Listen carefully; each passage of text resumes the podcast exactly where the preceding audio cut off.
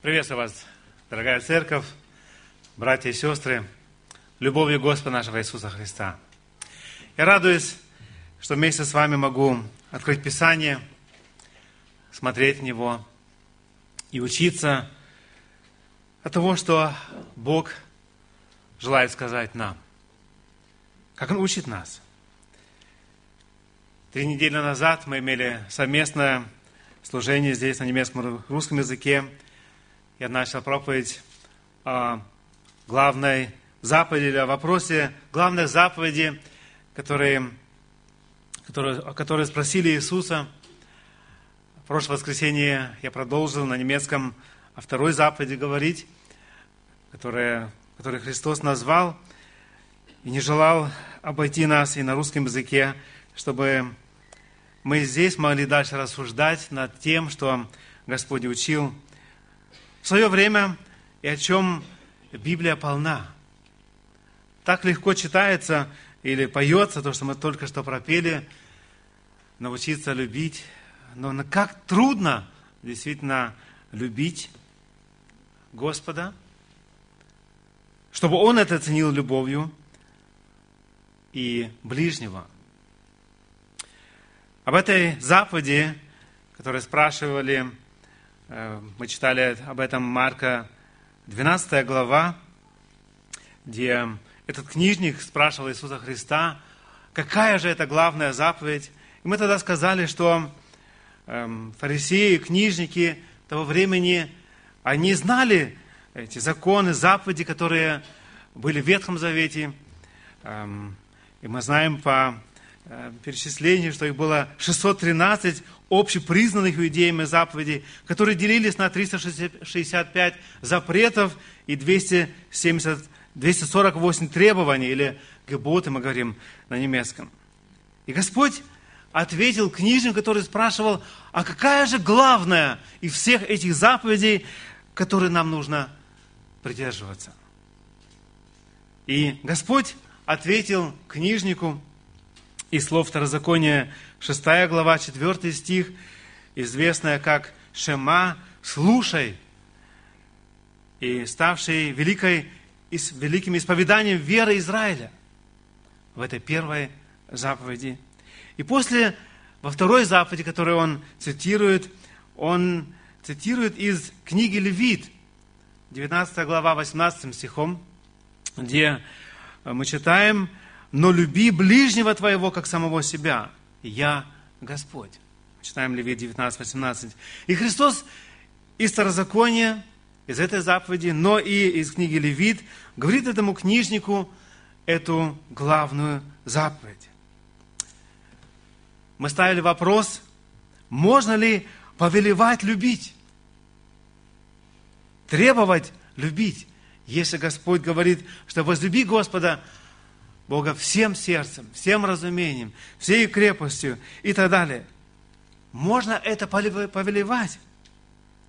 Различные, различными примерами мы опровергли три недели назад здесь эм, мышление нашего современного мира,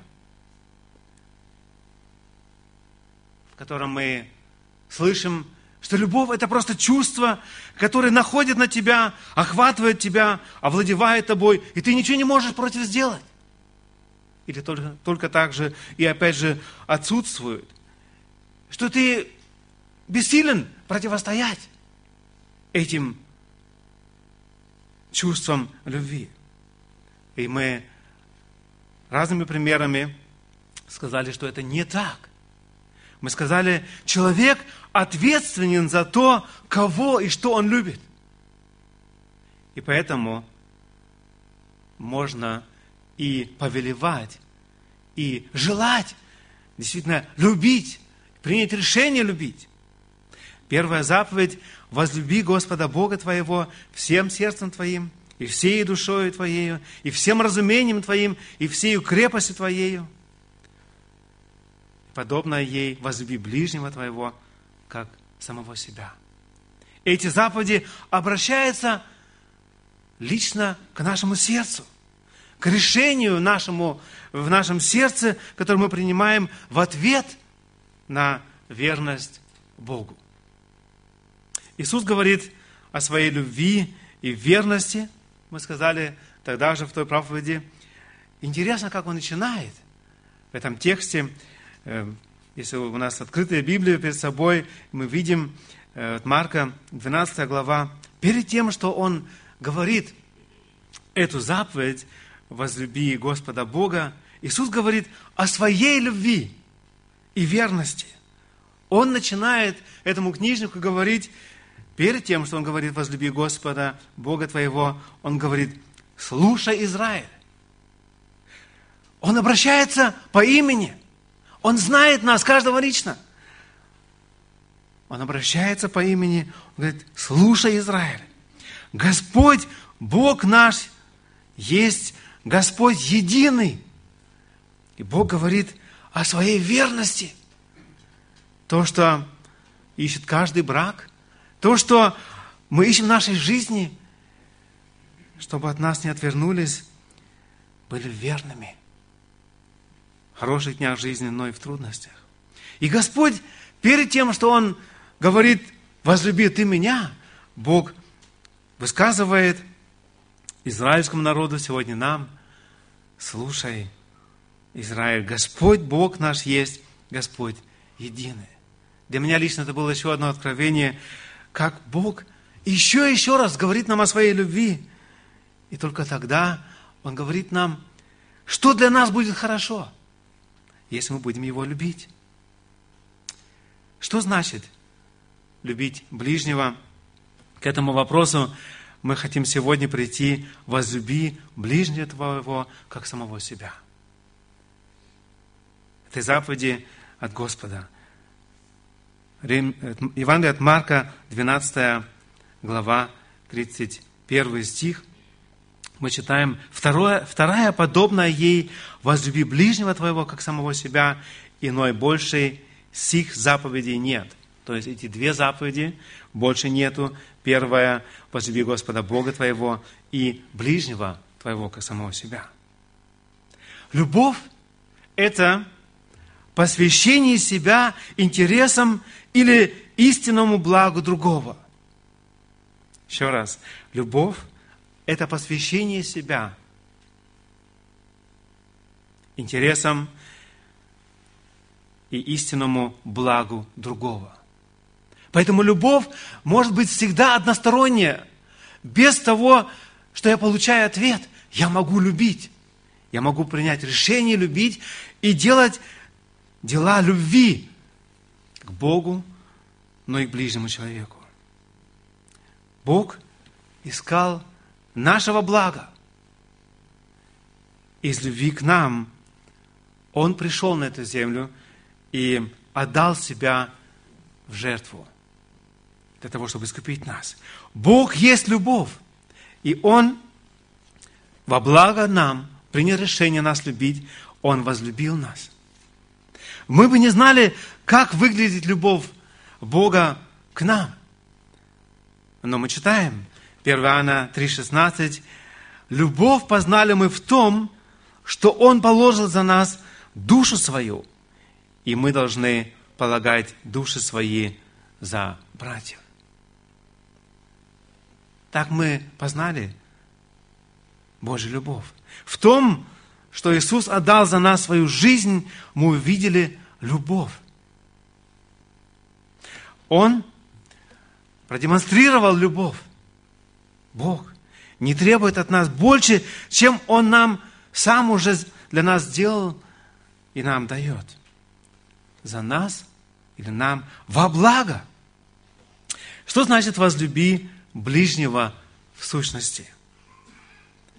Мы уже сказали, любовь – это посвящение себя интересам или истинному благу другого. В Римлянам 15 главе, с первые три стиха мы читаем, в Римлянам 15, с первого стиха, «Мы сильные должны сносить немощи бессильных и не себе угождать. Каждый из нас должен угождать ближнему во благо к назиданию. Ибо и Христос не себе угождал». Этот стих идет еще дальше – во благо к назиданию ближнему. То, что мы делаем, наши слова, наши дела, Бог желает, чтобы мы были уверены в том, что они во благо к Нему, к назиданию. Без располагающих условий, если Он любит, я люблю, это заповедь, и Господь желает, чтобы мы не себе угождали, но мы сносили немощи бессильных. И Христос был нам в этом примером. Если посмотреть контекст этой заповеди, из которой Господь взял эту цитату или эту часть стиха, этих слов, из Левит, 19 глава, 17-18 стихи, из этой главы 19, мы читаем, что в этой главе Бог говорит через Моисея своему народу о ежедневной жизни и отношении к Богу, но и ближнему. В 13 стихе, например, Бог говорит, не обижай ближнего твоего. 17 стих, и здесь именно этот контекст, 17-18 стихи. Не враждуй на брата твоего в сердце своем. Обличи ближнего твоего, и не понесешь за него греха. Не мсти и не имей злобы на сынов народа твоего, но люби ближнего твоего, как самого себя, я Господь. Так говорит текст из Левит 19 главы, из которой Господь взял эти слова, эту последнюю фразу «но люби ближнего твоего, как самого себя». Интересно, что Бог тогда уже замечает и очень ясно говорит, смотрите, 17 стих, не враждуй на брата твоего в сердце своем. Перед тем, что наша вражда выливается в отношениях, где об этом услышит ближний и почувствует ближний наш человек, эта вражда начинается в нашем сердце. Не враждуй на брата твоего в сердце твоем. своем. Что происходит в нашем сердце – Богу не безразлично.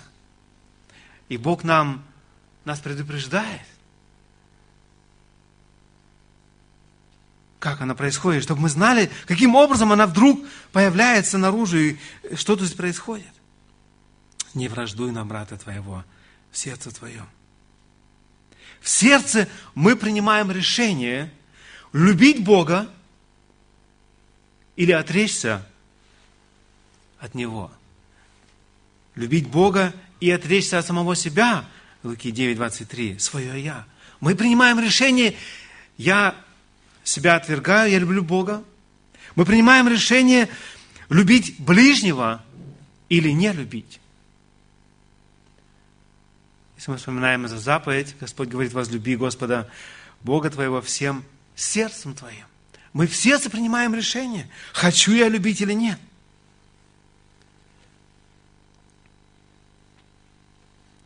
Как выглядит это сознательное решение и жизнь в соответствии принятого решения? Иисус дает в Нагорной проповеди нам в другой формулировке эту же вторую заповедь. Он подобно это выражает, но я верю, что, и вижу сегодня, что смысл именно, что Бог разъясняет, что это значит любить ближнего – он говорит Матфея 7:12 в этой горной проповеди. Итак, во всем, как хотите, чтобы с вами поступали люди, так поступайте и вы с ними. Ибо в этом закон и пророки. Нам знакомая фраза на горной проповеди и так во всем, как хотите, чтобы с вами поступали люди, так поступайте и вы с ними, ибо в этом закон и пророки.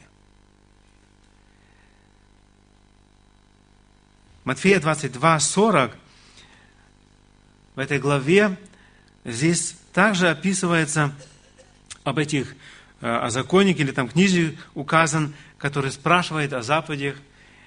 И интересно, как Господь после этих заповедей, когда Он говорит в 37-39 стихе, когда называет эти две заповеди, Он говорит, на сих двух заповедях утверждается весь закон и пророки. Не делай ближнему то, что себе не желаешь.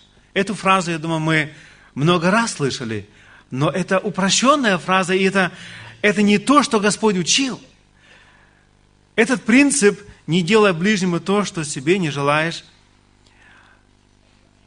принцип неплохой, с одной стороны, и известен почти во всех народах, и выражается даже в наших законах э, именно вот этот смысл – не делай ближнему то, что себе не желаешь. Но это слишком просто. Это пассивное отношение к жизни. То, что Христос учил, это намного-намного выше. Не только не делать ближнему то, что себе не желаешь, Он говорит намного больше. То, что ты желаешь, что делай. Иисус заповедал нам быть активными, исполняя заповедь. Чтобы понять разницу, я желаю привести здесь два примера. Тебе не нравится, чтобы тебе, о тебе говорили плохо. Человеческий принцип, принятый сегодня в народе, говорит, значит, и ты не говори плохо. Просто пассивно не желаешь, чтобы тебе говорили плохо, и ты не говори плохо.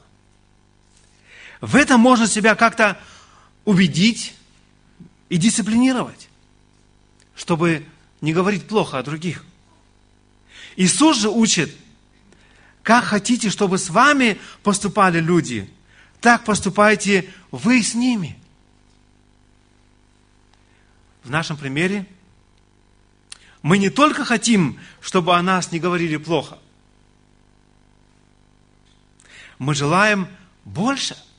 Чтобы о нас говорили, как? Хорошо. Значит, как нам надо искать? Как нам надо жить? Искать ближних что-то хорошее, доброе, и об этом говорить. Ведь нам нравится услышать, где-то говорят хорошо о нас. Не просто молчат или плохое не говорят а говорить хорошее. Это вторая заповедь. Или это входит в эту заповедь, чтобы мы любили ближнего как самого себя. Проследим, о чем мы говорим. Сколько мы говорим хорошее о других. Если мы честны к самому себе. Мы же в общем ищем какие-то негативные вещи вокруг себя, братья и сестры, э, работодатели, в школе учитель, одноклассники и так далее. Мы, у нас есть столько рассказать негативного, плохого о другом, что у нас не хватает даже времени и не проходит даже на мысль говорить хорошее, возвести хорошее для того, чтобы его как-то вывести в хороший свет. Мы говорим плохое, и мы не исполняем заповедь, которую Господь оставил нам. Ты желаешь, чтобы тебя не обкрадывали? Человеческий принцип вокруг нас говорит просто, тогда и ты не кради. Окей? Как-то я себя дисциплинирую, чтобы не красть. Но это не то, что учил Господь во, во второй заповеди. Иисус учит, узнай нужды других и помоги им в нужде. Ведь это то, что ты сам себе желаешь. Ты желаешь, чтобы о тебе узнали, где твоя нужда. И ты желаешь, чтобы тебе практически, конкретно как-то помогли. То, что мы желаем от других, показывает нам, что нам нужно сделать другим, ближним. Мы все жаждем внимания. Мы желаем себе, чтобы нас заметили. Спросили о здоровье, самочувствии и успехах. Чтобы прислушались нашим идеям и им предали какое-то внимание. Чтобы заметили мое старание, какой-то поступок. Иисус учит, чтобы мы это давали другим. Если мы желаем этого себе. Просто практиковать, искать в других и дать это внимание. Друг другу здесь мы встречаемся. Сколько мы действительно интересуемся друг другом. Сколько раз переживал уже такой момент, где мне какая-то бабушка, сестра или человек благодарит и говорит, спасибо, что ты взял время для меня, что ты спросил меня, как у меня дела. Разве это так трудно? Вообще не трудно. Конечно, оно должно быть из сердца, действительно, твое желание узнать и дать это внимание. Это любовь. А не просто не делать зло какое-то друг другу. Мы желаем, чтобы с нами говорили приветливо. И мы читаем 2 Тимофея 2.24. Рабу же Господа должно, не должно ссориться, но быть приветливым ко всем. Писание учит нас, чтобы мы были приветливы. И мы желаем, чтобы с нами говорили приветливо. Учись быть приветливым. Научись улыбаться. Возможно, для этого нужно привести в своем сердце какой-то порядок, для того, чтобы это было действительно сердечно. И, возможно, это большая, большой ремонт или уборка должна произойти в твоем личном сердце. Но Господь желает, если мы говорим и желаем исполнить эту заповедь «возлюби ближнего», это значит и включает в себе быть приветливым к Нему. Научись чувствовать переживания сердец. Пусть их тревога станет и твоим переживанием. Это значит возлюби ближнего. Мы желаем доброжелательности. 1 Фессалоникийцам 5.15 мы читаем, смотрите, чтобы кому не воздавал злом за зло, но всегда ищите добра и друг другу, и всем. Наша человеческая тенденция воздавать зло на зло – и хотя бы немножко сверх сделать больнее другому, и тогда я успокоюсь. Это плоть. Это не духовный наш человек. И Писание здесь учит нас, говорит, смотрите, чтобы кому не воздавал злом за злом. Но всегда ищите добра друг другу и всем. Ищите добра. Искренне желать добра. И для этого нужно иметь доброе сердце, милующее сердце к другому. Мы желаем себе отношений с пониманием. Как часто при разборках происходит недоразумение. Мы желаем себе, чтобы к нам отнеслись пониманием и доверием. И вдруг добрые, хорошие желания, исходящие из сердца, извращаются. И вдруг нам приписывают хитрость и намеренный обман. И, и, и, и, и, и. Мы ищем, чтобы нам поверили. И отнеслись с пониманием. И там я, я действительно упал, потому что я живу еще в этой плоти, и Здесь там грешу, я осознаю это, понимаю, но там, где это происходит, я ищу, чтобы мне поверили, чтобы было снисхождение как-то ко мне, и мне поверили в то, что я хочу исправиться.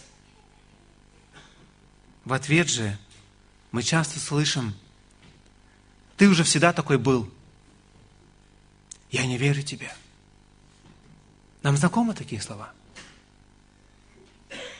Или либо мы их говорили сами, либо мы их слышали. Я уверен, что каждый из нас их слышал. Апостол Павел писал Галатам 4.19, «Дети мои, для которых я снова в муках рождения, доколе не изобразится в вас Христос». Апостол Павел какую-то часть вложил в жизнь этих верующих, но он видел, что происходит там в церкви, среди верующих, и он говорит, дети мои, для которых я снова в муках рождения, доколе не изобразится в вас Христос. Он переживал за то, чтобы они действительно стали теми детьми Божьими, в которых изображается Христос. Он не бросил их и сказал, я вам больше не верю. Он дальше переживал за них, молился, и он об этом пишет им. Господь с каждым из нас. Возможно, и твой брат или сестра столько терпения имели с тобой, со мной. Доколе не изобразится в нас Христос, потерпи ты немного. Дай надежду – ближнему твоему. Вспоминается как раз момент, брат, который не выдержал и в определенную трудную минуту опять запил. Он знал, что это неправильно, неверно. Не имел силы борьбе противостоять. Мы выехали с ним на природу – много беседовали, молились. После молитвы я обнял его в свои объятия и говорю ему по имени, я верю в тебя. Я верю, что с Божьей силой ты сможешь устоять. У меня слезы лились градом прямо на него, потому что я переживал за него. И верил, что Бог сильно это чудо сделать в нем. Дорогие друзья, это был последний момент, когда он имел эту проблему. Бог дал ему силу противостоять этому. Но как редко у нас столько переживаний за других вокруг нас, чтобы помочь другому остановиться в грехах и противостоять дьяволу. Мы нужны друг другу. Ученик и апостол Петр – он пишет в первом послании Петра 4.8, «Более же всего имейте усердную любовь друг к другу, потому что любовь покрывает множество грехов». Петр был один из тех, который, очевидно, отрекся от Иисуса Христа, и который получил прощение от Господа, который покрыл это отречение, даже где он клялся, что не знает Господа, он покрыл его своей любовью. И он говорит здесь, потому что любовь покрывает множество грехов. Он пережил любовь Бога к Нему, любовь Иисуса Христа. И Он призывает верующих, и нам сегодня, более же всего, имейте усердную любовь друг к другу, Имейте усердную любовь. Другими словами, переводится как преданную, настойчивую, безразмерную любовь. Это усердная любовь. Имейте вот эту любовь друг к другу.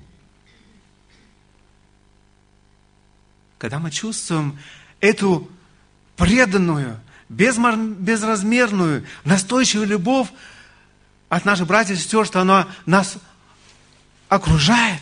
Мы хотим измениться. Мы желаем. И оно окрыляет нас. Разве это трудно? Это только повеление Иисуса Христа. Это только заповедь. А если Господь нам это заповедовал, значит, Он нам и дает силы для этого. Если мы делаем меньше и не так, значит, у нас есть еще дальше куда расти. Мы все нуждаемся в за взаимопомощи. Мы желаем, чтобы нам помогали. И это безотказно. Иногда мы слишком горды, чтобы нам принять помощь. И таких я встречал не раз. Но Бог желает и оставил нам эту заповедь, чтобы мы любили ближнего, как самого себя, именно для того, чтобы мы помогали друг другу. Наше гордое, непреображенное сердце желает грехи других, рядом стоящих, выставить и еще что-то добавить. Это наше гордое, непреображенное сердце. Но Петр здесь пишет, потому что любовь покрывает множество грехов.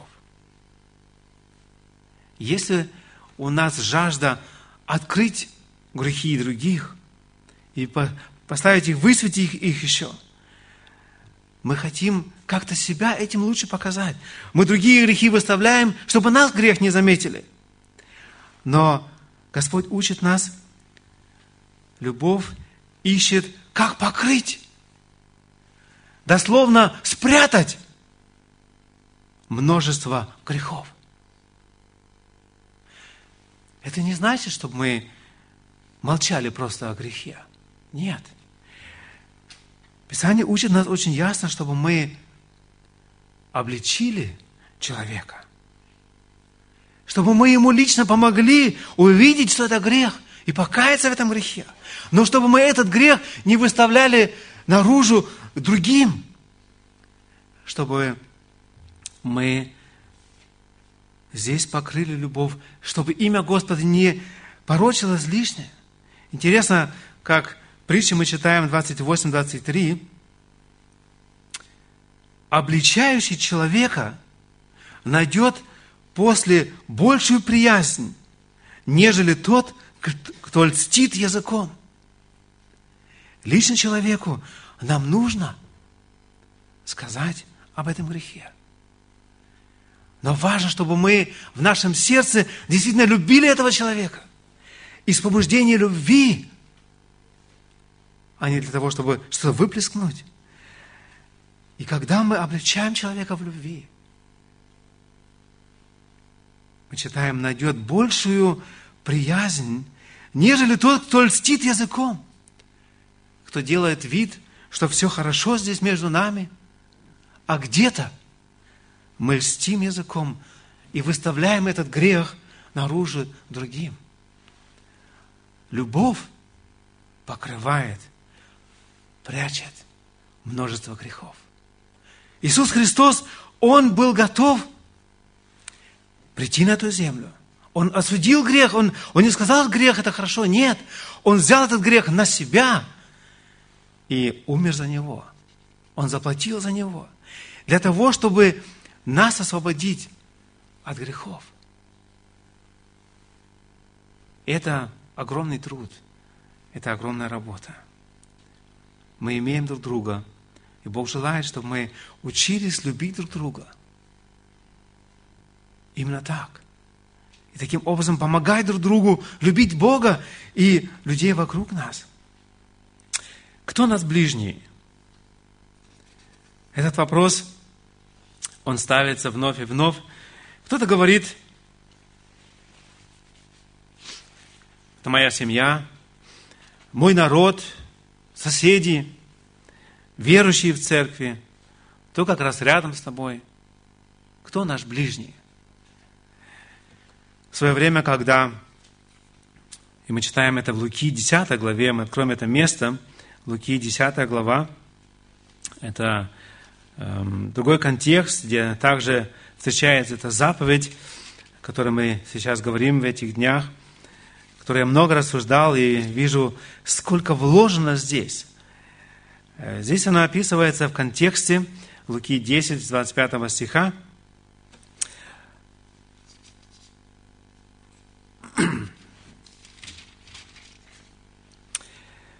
И вот один законник встал и искушал его, сказал, «Учитель, что мне делать, чтобы наследовать жизнь вечную?» Он же сказал ему, «В законе что написано? Что читаешь?» Этот законник, он хотел знать, что мне нужно сделать для того, чтобы иметь жизнь вечную, наследовать жизнь вечную. Иисус ему говорит, в законе что написано, что читаешь? Он сказал в ответ, то есть этот законник, он знал хорошо Писание, Ветхий Завет, и он говорит, «Возлюби Господа Бога твоего всем сердцем твоим, и всей душой твоей, и всем, всей крепостью твоей, и всем разумением твоим, и ближнего твоего, как самого себя». Иисус сказал ему, правильно ты отвечал.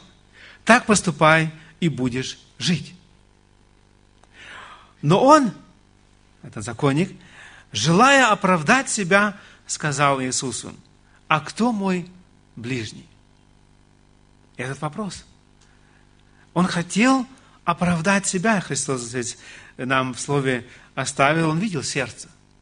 Поэтому мы можем так это и читать сегодня. С 30 стиха. На это сказал Иисус.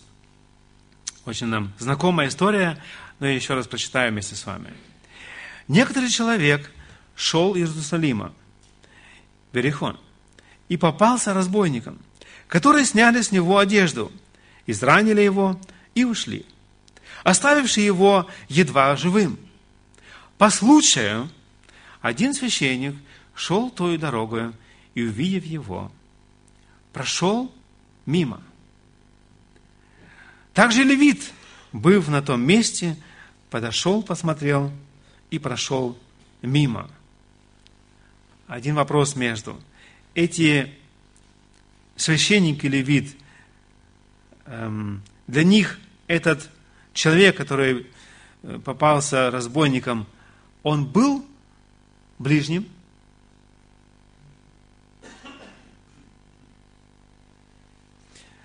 Лучше читаем дальше, да?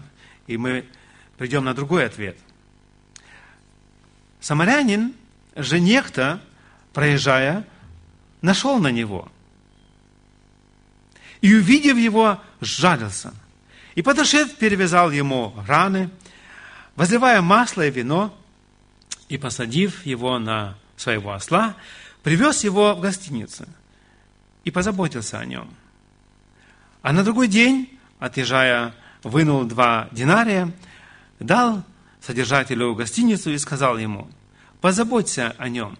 И если издержишь что более, я, когда возвращусь, отдам тебе.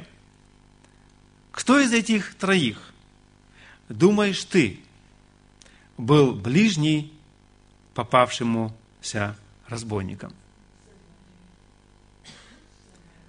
Самарянин. Спасибо, Лидия. Почему? Он сказал, оказавший ему милость. Тогда Иисус сказал ему, иди, и ты поступай так же. Интересный момент. И здесь очень важно, какое мы, эм, как мы здесь делаем изложение этого текста. Иногда, когда мы читаем возлюби ближнего твоего, как самого себя. Как раз в современном мире мы, нам старается, нас старается убедить, ты должен сам себя любить, и только тогда ты сможешь любить других. И это обман. Это большой обман. Апостол Павел говорит, что в последние времена будут люди самолюбивы. И потом он перечисливает все, все, что еще. Значит, этот текст, если Библия не говорит против самой себя, она желает нам сказать что-то большее и иное. Что значит здесь возлюбить ближнего, как самого себя? Кто этот ближний? Встает вопрос. И здесь этот законник получает ответ – и он дает ответ, правильный ответ именно Иисусу. Он говорит, кто является ближним? Оказавший ему милость. Стрелки переворачиваются. И этот вопрос, а кто же мой ближний в этом искушении, Христос поворачивает стрелки и говорит, а кто был ближний этому человеку, попавшим под разбойники или разбойником? Тот, кто оказал помощь. Это очень важный момент, чтобы мы это правильно поняли. Тот, кто оказал помощь. И вопрос сегодня, когда мы являемся, или кто наш ближний? Ближний – это тот, кому мы окажем помощь. Это не просто человек, который сегодня рядом со мной, возможно, в одной квартире живет. Если я не оказываю ему помощь, он еще не ближний, хотя он рядом со мной. И, возможно, это твоя жена и муж, но это еще не ближний. Ближний мы становимся тогда, когда мы помогаем здесь друг другу. Если рассматривать этот текст с этой точки зрения, то мы понимаем, как сложно, и эта заповедь возлюбить ближнего, как самого себя. Это значит, я что-то делаю как себе. То, что мы говорим друг другу, сколько мы даем друг другу в помощь этим детям, которым мы сейчас видели эти фотографии, ближним вокруг нас, церкви, которые говоришь, это моя церковь, Богу, который ты говоришь, это мой Бог, я люблю Бога. Мы можем дать вид и сказать, я люблю, но Бог оценивает в конечном итоге, и Он знает, сколько мы действительно нашего сердца посвящаем Ему. И сколько это сердце действительно любит Бога. Потому что Он определяет, сколько мы Его любим, а не мы. Наше «я», оно полностью здесь выходит из, э, из, э, из сцены. Вопрос больше не моего «я», кто мой ближний и так далее. Я больше не в центре внимания. Ближний. Вопрос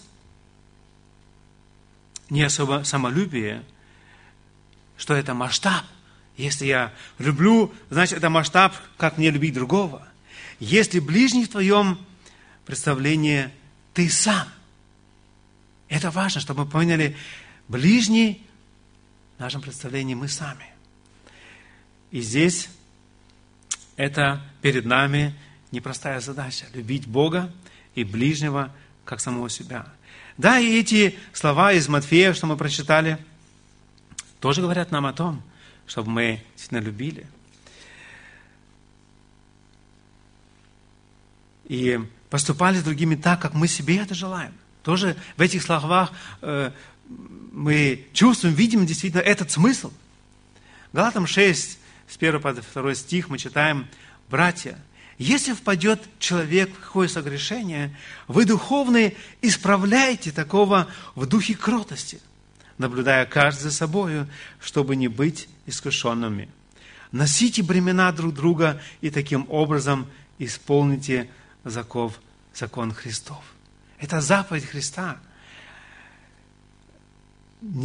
Исполнить закон Христов – это включает именно нас обоих, именно друг друга, Бога, но и друг друга, в духе кротости, наблюдая каждый за собой и исправлять другого.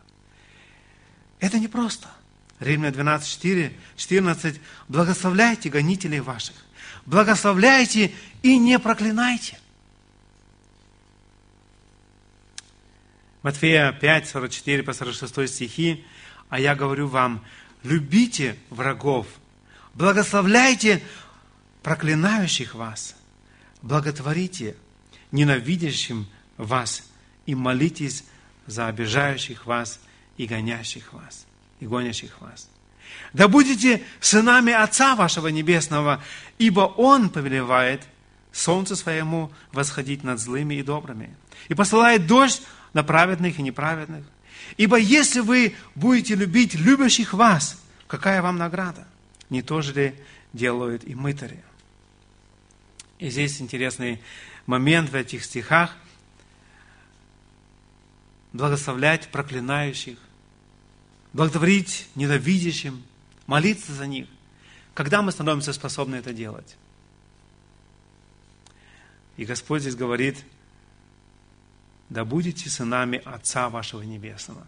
Только как дети Божии, возрожденные, с новым сердцем, мы способны любить врагов, тех, кто проклинает нас, кто ненавидит нас. И Он говорит, что мы как сыны Отца вашего Небесного. Какое у него сердце Отца Небесного? Он говорит, Он повелевает солнцу своему восходить над злыми и добрыми. Мы бы дали солнце тем, кто нас обижает. Мы бы самую большую темную тюрьму бы закинули. А Бог, Он дает солнце. И Он говорит, если мы дети Отца Небесного, вашего, то вот это делайте. Этот пример. Он дает солнце своему восходить над злыми и добрыми. Он посылает дождь на праведных и неправедных. Ибо если вы будете любить любящих вас, какая вам награда? Не то же ли делают и мытари? Дал бы Бог нам милость возрастать в этой любви к Богу, чтобы наше сердце даже преображалось, чтобы оно было способно любить Бога и ближних и любить, как любит Бог. Это масштаб. Не как мы себя любим, масштаб, а как Бог любит нас. Я хочу закончить словами из 1 Иоанна 4, 20, 21. Кто говорит, я люблю Бога, а брата своего ненавидит, тот лжец. Ибо не любящий брата своего, которого видит, как может любить Бога, которого не видит? И мы имеем от Него такую заповедь, чтобы любящий Бога любил и брата своего. И мы опять видим, как вот эти две заповеди возлюби Господа Бога твоего и возлюбить ближнего, как они опять сливаются. И здесь Иоанн говорит, и мы имеем от Него такую заповедь, чтобы любящий Бога любил и брата своего. Как часто мы говорим и бьем себя в грудь. Я люблю Бога. Но пойти к сестре, к брату, мы говорим нет.